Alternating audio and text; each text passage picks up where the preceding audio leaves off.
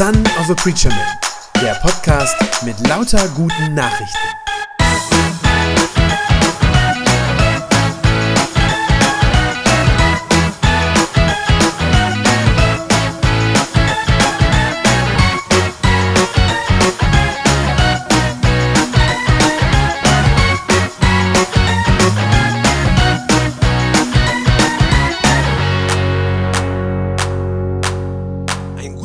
Von mir, der berät äh, Führungskräfte bei großen deutschen Unternehmen.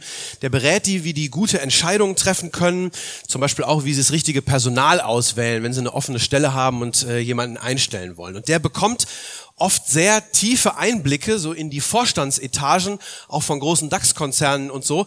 Und manchmal sogar äh, bekommt er Einblicke in das persönliche Leben von dem einen oder anderen Top-Manager.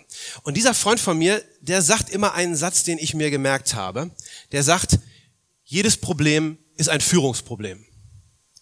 Jedes Problem ist ein Führungsproblem. Ist vielleicht an der einen oder anderen Stelle manchmal ein bisschen übertrieben. Das ist natürlich so seine Brille, die er auch aufhat. Aber ich glaube, es stimmt ganz, ganz oft. Äh, Es gibt auch ein Sprichwort in unserer deutschen Sprache, das sowas ähnliches sagt. Ein bisschen ordinärer sagt das vielleicht, der Fisch stinkt immer vom Kopf her.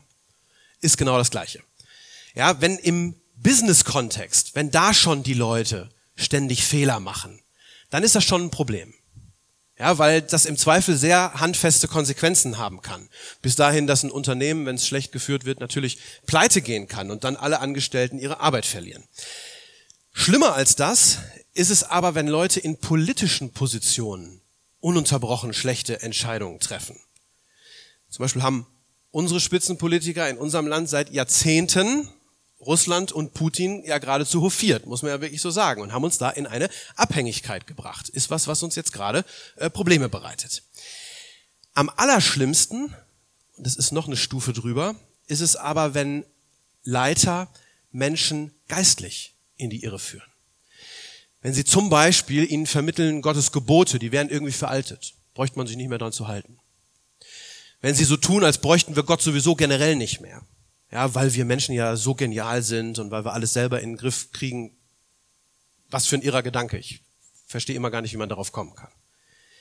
Wenn das passiert, dann entfremdet das den einzelnen Menschen ganz persönlich auf einer individuellen Ebene von Gott, bringt den Menschen sozusagen um die Ewigkeit. Und ich glaube aber auch, wenn Gottes Gebote immer wieder systematisch missachtet werden, das schadet auch einer Gesellschaft als Ganzes. Es zerstört auf Dauer eine Gesellschaft. Auch das Volk Israel, das hat in seiner langen, langen Geschichte immer wieder zu leiden gehabt unter miesen, schlechten Anführern. Ja, Leiter, die oft fatale politische Fehlentscheidungen getroffen haben und die oft auch noch gottlos waren. Und genau in so eine Situation hinein spricht der Gott Israels, spricht Jahwe, wie der heißt auf Hebräisch, der spricht da hinein durch den Mund seines Propheten Jeremia. Das haben wir gerade eben gehört in der Lesung. Ich möchte heute Morgen diesen Text, das sind acht Verse, möchte ich gerne mit euch so abschnittweise durchgehen. Ich lese noch mal die ersten beiden vor. Wehe den Hirten, die meine Schafe auf der Weide zugrunde richten und sie zerstreuen, spricht Jahwe. Darum sage ich, Jahwe, der Gott Israels, über die Hirten meines Volkes, ihr habt meine Schafe auseinandergetrieben, ihr habt sie zerstreut, ihr habt euch nicht um sie gekümmert. Jetzt ziehe ich euch für die Bosheit eurer Taten zur Rechenschaft. Was war da los? Damit man diesen Text ein bisschen besser versteht, muss man zumindest einen kurzen Ausflug machen oder müssen wir heute Morgen einen kurzen Ausflug machen in die Geschichte Israels. Nicht zu viel, aber ein bisschen Hintergrundinformation braucht man. Der Prophet Jeremia, der lebte ungefähr 600 Jahre vor der Geburt von Jesus. Also 600 vor Christus, um, um das so drumherum. Das war eine Zeit, in der das Volk Israel sehr bedroht war, in der sie buchstäblich am Abgrund standen. Der größte Teil des Volkes Israel, das war das sogenannte Nordreich. Also wenn ihr heute eine Karte von Israel vor Augen habt, tatsächlich der nördliche Teil. Der existierte schon gar nicht mehr. Der war vom Erdboden verschwunden. Die waren nämlich schon 100 Jahre früher äh, von den Assyrern ausradiert worden. Das assyrische Großreich war damals so eine Macht. Ähm, wer vor einiger Zeit hier die Jona-Reihe mitgehört hat, der weiß was über die. Ne? Ninive war die Stadt, die große Stadt im assyrischen Reich. Jona wurde dahin geschickt. Die waren das. Jeremia, der Prophet, der kommt aus der anderen Hälfte, also aus dem Südreich von Israel. Das ist der kleinere Landesteil, der rund um Jerusalem äh, drumherum liegt. Und Jeremia lebte also in sehr, sehr unruhigen Zeiten. Das waren Zeiten, wo die Menschen ständig Angst haben mussten vor dem nächsten Krieg, dass der nächste Krieg ausbricht und über sie kommt. Ja, äh, lange Zeit hatte dieses kleine Königreich Juda, also dieses Südreich, das hatte so so eingeklemmt existiert sozusagen, nämlich zwischen den Ägyptern unten im Südwesten auf der einen Seite und äh, eben diesem assyrischen Großreich, ja, was schon das, was schon die das, die Nordhälfte kaputt gemacht hat, die kamen aus dem Nordosten. Muss so ein bisschen für die eine Situation gewesen sein, wie wir Deutschen das auch kennen, nämlich äh, bei uns in der Zeit des Kalten Krieges, ja, so eingeklemmt zwischen Großmächten rechts und links. Ja, und man lebt irgendwie so seinen Alltag und hofft nur, dass es nicht knallt zwischen diesen beiden Großen. So ungefähr müssen die sich damals auch gefühlt haben. Und dann taucht auf einmal so ein neuer Big Player, wie man heute so sagt, auf, nämlich die Babylonier. Das babylonische Reich. Die Babylonier machen innerhalb kürzester Zeit dieses assyrische Großreich, machen die einfach platt, so als wären die nichts gewesen. Und sie unterwarfen sich dann auch die Ägypter, also auf der anderen Seite. Ja, da waren die jetzt also da, dazwischen. Und das alleine war für Israel schon ein großes Problem, weil sie jetzt mit den Babyloniern einen noch größeren, einen noch stärkeren Gegner hatten als vorher, der jetzt also das, das ganze Land um sie herum in Händen hielt sozusagen. Sie hatten aber noch ein größeres Problem als nur dieses politische. Ihr größtes Problem war nämlich, dass sie ausgerechnet in dieser Zeit miese, schlechte Anführer hatten. Das waren Könige, die sowohl gesellschaftspolitisch aber wie auch so geistlich, religiös einfach katastrophale Entscheidungen getroffen haben damals. Man kann das nachlesen in dem Kapitel 1 vorher. Also der Text hier ist ja aus 23. Wenn ihr nachher zu Hause mal reingucken wollt, Jeremia 22, da steht drin, was die alles gemacht haben, diese Könige. Äh, also vor allem das, das Entscheidende ist, die Könige von Juda, nicht nur einer, sondern mehrere, die hatten sich von Jahwe abgewendet, also von dem Gott Israels und haben angefangen, andere Götter anzubeten. Und da, wo die Gottesfurcht fehlt, wo die erstmal weg ist, da ist in der Regel auch das Unrecht, also das gesellschaftliche Unrecht, dann nicht mehr weit weg. Und so ist es da auch gewesen. König Joachim hieß der, ja, der hatte sich einen riesigen Luxuspalast bauen lassen, wird da so schön beschrieben mit den feinsten Edelhölzern aus dem Libanon und so weiter. Ähm, hat er sich bauen lassen, schön für sich und dann, äh, und zwar von Arbeitern, die er hemmungslos ausgebeutet hat und die er um den Lohn geprellt hat. Da muss ich so ein bisschen denken an die großen Fußballtempel, die gerade in Katar entstanden sind. Ne? So in der Art muss das gewesen sein. Also die Elite des Landes, der König und so die Anführer, die waren moralisch völlig verdorben. Es wird auch erwähnt, ein Ehebruch war genauso weit verbreitet wie der Götzendienst, galt als völlig normal, ist kein Problem. Ähm, ich habe einen Vers nochmal mitgebracht aus ein paar Kapiteln vorher noch, Jeremia 5, ist was ganz Krasses, was Gott da sagt über, ähm, über die Stadt Jerusalem. Da sagt er, weshalb sollte ich dir vergeben? Deine Kinder haben mich verlassen. Sie schwören bei Göttern, die keine sind. Nachdem ich sie gesättigt hatte, trieben sie nur Ehebruch und laufen scharenweise ins Bordell. Fette, geile Hengste sind sie geworden, sagt Gott.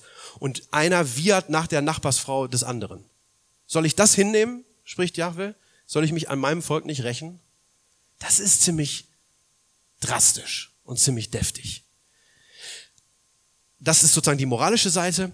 Auch die politischen Entscheidungen, die diese Anführer getroffen haben, waren sehr schlecht. Ähm, als sie merken, die Babylonier nehmen uns hier so in die Zange so langsam, da haben die, äh, die judäischen Könige sich hilfesuchend umgeguckt, haben gesagt, wer kann uns hier noch beistehen? Und haben bei den Ägyptern nach Hilfe gesucht. Das war so der vermeintlich starke Partner. Haben gesagt, wollen wir uns nicht verbünden? Ja, dummerweise, ich habe es eben schon gesagt, wurden die Ägypter selber dann von den Babyloniern kurz darauf einkassiert. Also war auch nix. Ja. Ähm, kurz gesagt, in einer Phase von Bedrohung, eine Phase von Unsicherheit, von Chaos, da waren die Anführer des Volkes keine Hilfe, sondern sie waren vielmehr Teil, naja, eigentlich Ursache des Problems. Und das, fürchte ich, ist manchmal gar nicht so weit weg von unserer Realität heute. Auch bei uns gibt es ja nur noch wenige Leitungspersonen, die irgendwo in Verantwortung sind, egal ob wir jetzt von, von Politik reden oder zum Teil auch von der Kirche.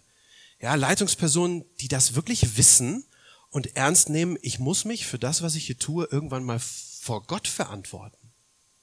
Es sind, glaube ich, wenige, die das wirklich noch so stark im Bewusstsein haben und die dann sich drum bemühen, bei Entscheidungen, die anstehen, zum Beispiel nach Gottes Willen zu fragen. Ich weiß nicht, wie, wie ihr das so seht. Ähm, ich finde es, ehrlich gesagt, wenn man mal drüber nachdenkt, schockierend, dass es auch so normal geworden ist, dass zum Beispiel unser aktueller Bundeskanzler ein überführter Lügner ist, der sehr wahrscheinlich als erster Bürgermeister von Hamburg irgendwelche Finanzbetrügereien einfach gedeckt hat. Das ist tatsächlich so. Also da haben Journalisten haben ihn überführt, dass er definitiv gelogen hat vor dem Untersuchungsausschuss. Unser früherer Bundeskanzler war der beste Freund von Wladimir Putin und schafft es heute noch nicht, sich davon zu distanzieren. Ich, finde es find's verrückt, ja. Ähm, ich finde es auch schockierend, dass zum Beispiel die frühere Präses der EKD-Synode, also auf der höchsten Ebene der evangelischen Kirche in Deutschland, und der ehemalige Vizepräsident der EKD, dass die miteinander offen im Ehebruch leben, tatsächlich. Ja, das sind Leute von der obersten Führungsebene unserer evangelischen Kirche. Die haben sich bei der Arbeit dort kennengelernt. Das, ja, ist so. Ähm, ich finde es auch krass, dass unsere, unsere Regierung, wenn sie feststellt, dass Russland kein zuverlässiger Partner ist, dass sie sich dann an Diktaturen wendet wie Katar um Hilfe, da um Hilfe sucht oder Teile unserer Infrastruktur als nächstes jetzt nach China verkauft. Also es sind so Sachen, wo ich denke, da werden wieder echt schlechte Entscheidungen getroffen. Im Königreich Juda damals, da hat Gott diesem Treiben irgendwann ein Ende gemacht. Hat gesagt, so geht's nicht weiter. Und dann hat er durch den Propheten Jeremia zwei Konsequenzen angekündigt. Die erste war, die gottlosen Führer werden bestraft. Tatsächlich. Wehe den Hirten, sagt er, die, die meine Schafe auf der Weide zugrunde richten und sie zerstreuen. Jetzt ziehe ich euch für die Bosheit eurer Taten zur Rechenschaft, sagt Gott. Und zwar werden die bestraft, indem ihnen ihr Königreich weggenommen wird, also ihre Macht. Sie werden entmachtet letztlich. Ähm, auch in dem Kapitel vorher, auch in dem Kapitel 22, da hat Gott das schon vorhergesagt. Er hat gesagt, der aktuelle König, der wird keinen Nachfolger mehr auf dem Thron haben. Also keines seiner Kinder wird den Thron erben. Das kündigt Gott da schon an. Also die Linie des aktuellen Königshauses, die wird abreißen. Es ist interessant und wichtig zu wissen, das war immer noch das Könighaus David. Das war die lange Linie von David her. Und da sagt Gott, das war's. Es wird kein Nachkomme Davids mehr auf diesem Thron sitzen.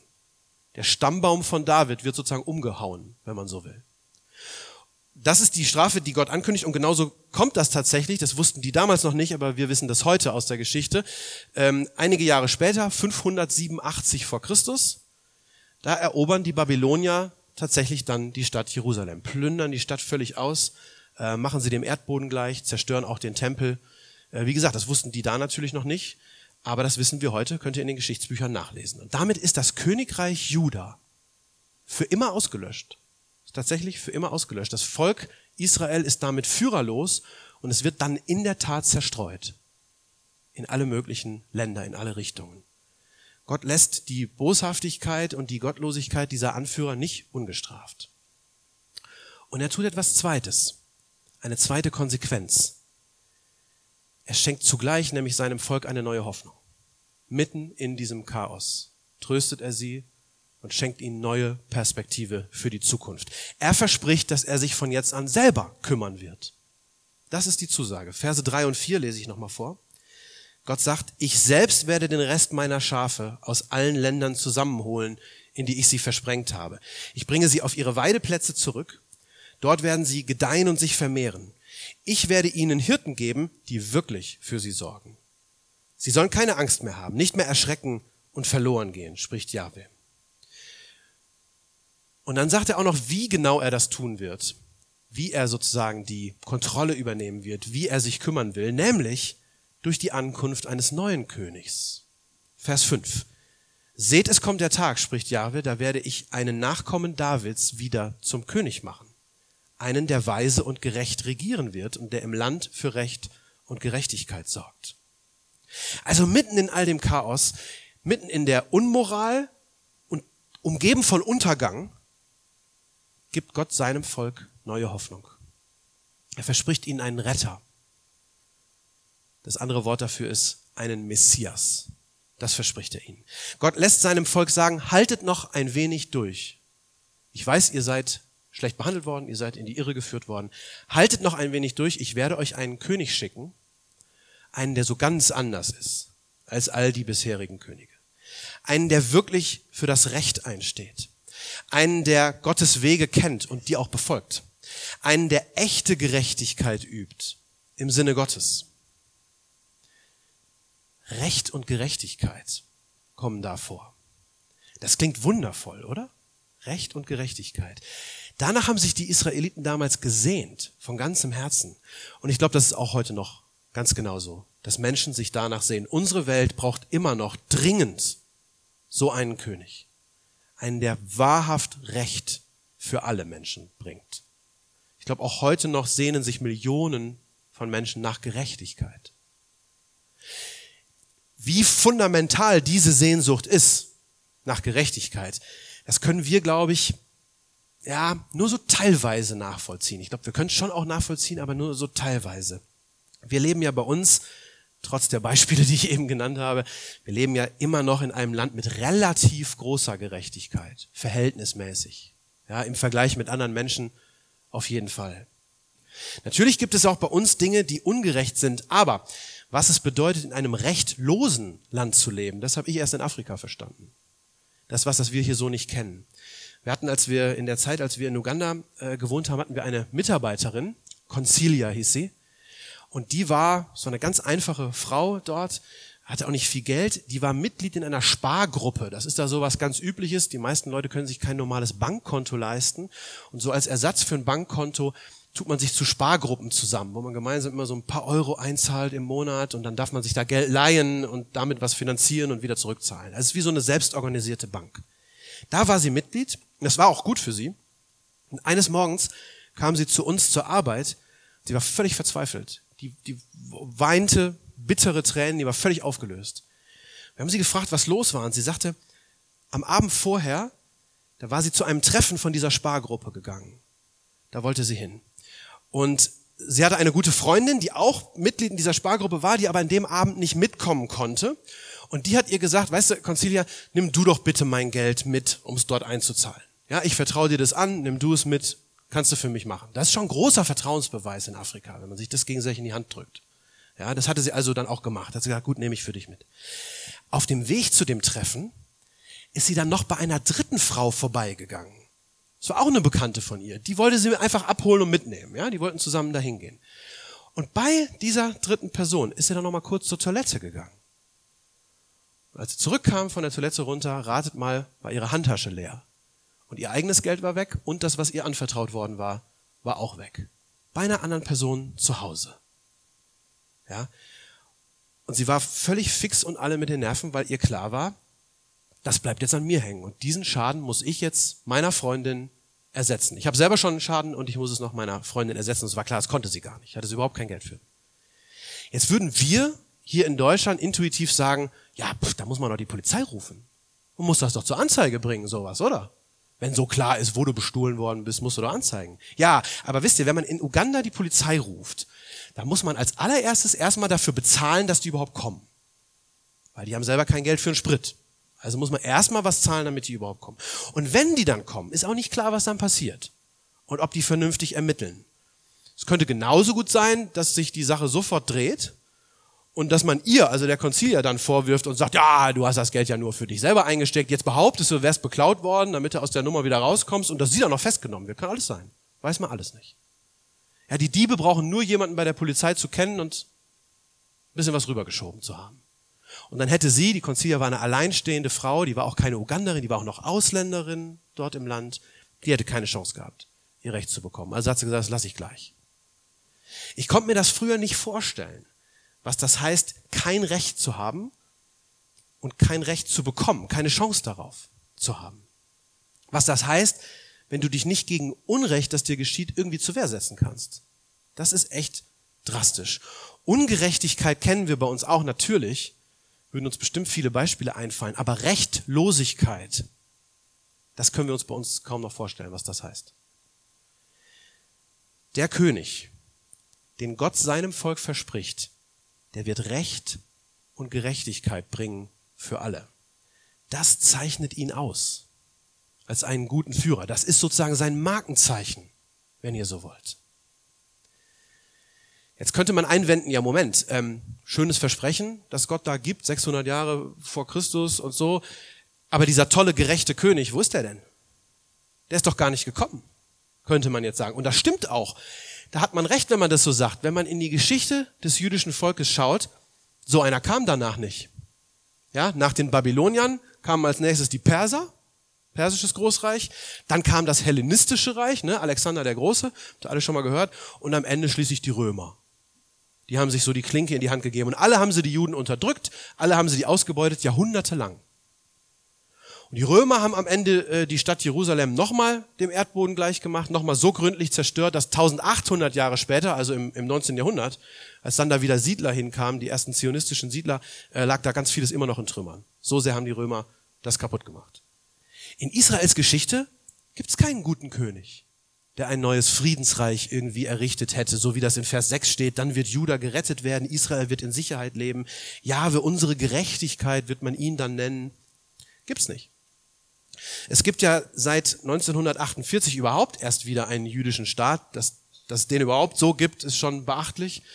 Ähm, aber Frieden und Sicherheit hat ja auch dieser Staat heute nicht kann man ja nicht, äh, kann man ja nicht von, von reden. Äh, war jetzt gerade ja in Nachrichten, dass es wieder Bombenanschläge in Jerusalem jetzt gerade vor ein paar Tagen erst auf äh, eine Bushaltestelle gegeben hat. Also wenn man es rein innerweltlich, wenn man das so politisch betrachten, betrachtet, dann muss man sagen, diese Prophetie vom Jeremia, tja, die hat sich nicht erfüllt. Was der Jeremia da so verspricht, ist so nicht eingetroffen.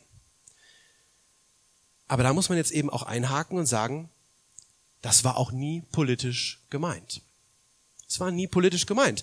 Die Juden warten bis heute auf einen gerechten König, auf den Messias, einen Herrscher, der ihnen wirklich Frieden und Sicherheit bringt.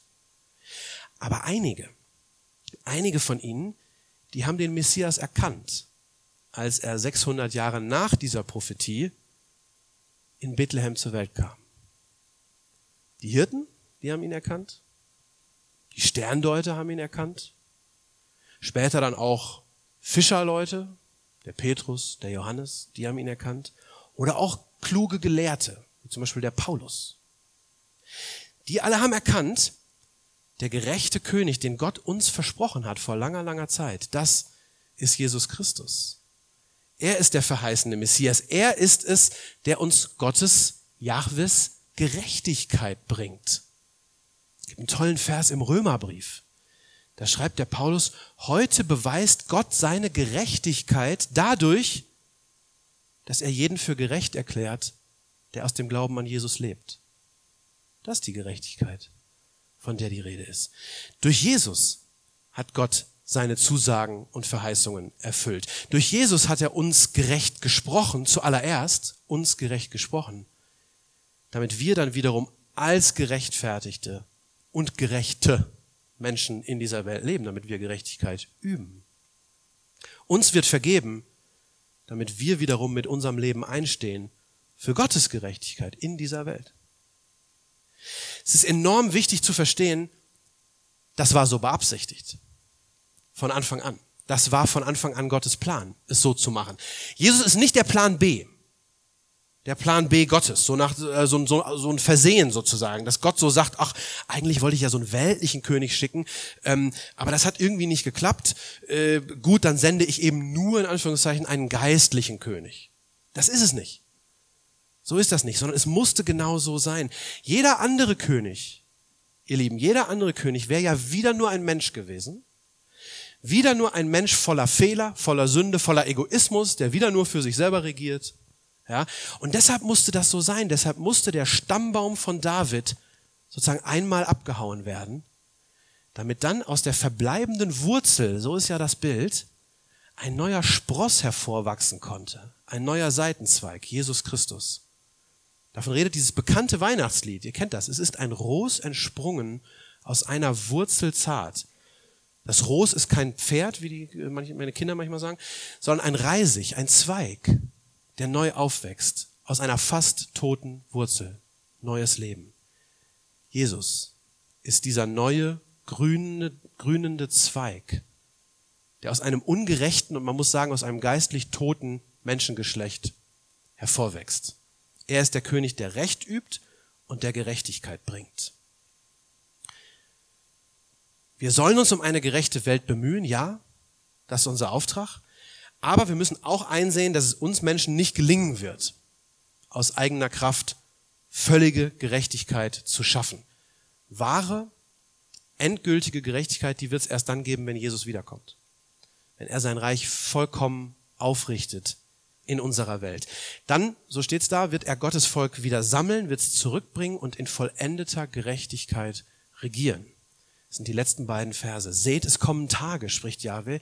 Da wird man nicht mehr sagen, so war Jahwe lebt, der Israel aus Ägypten herausgeführt hat.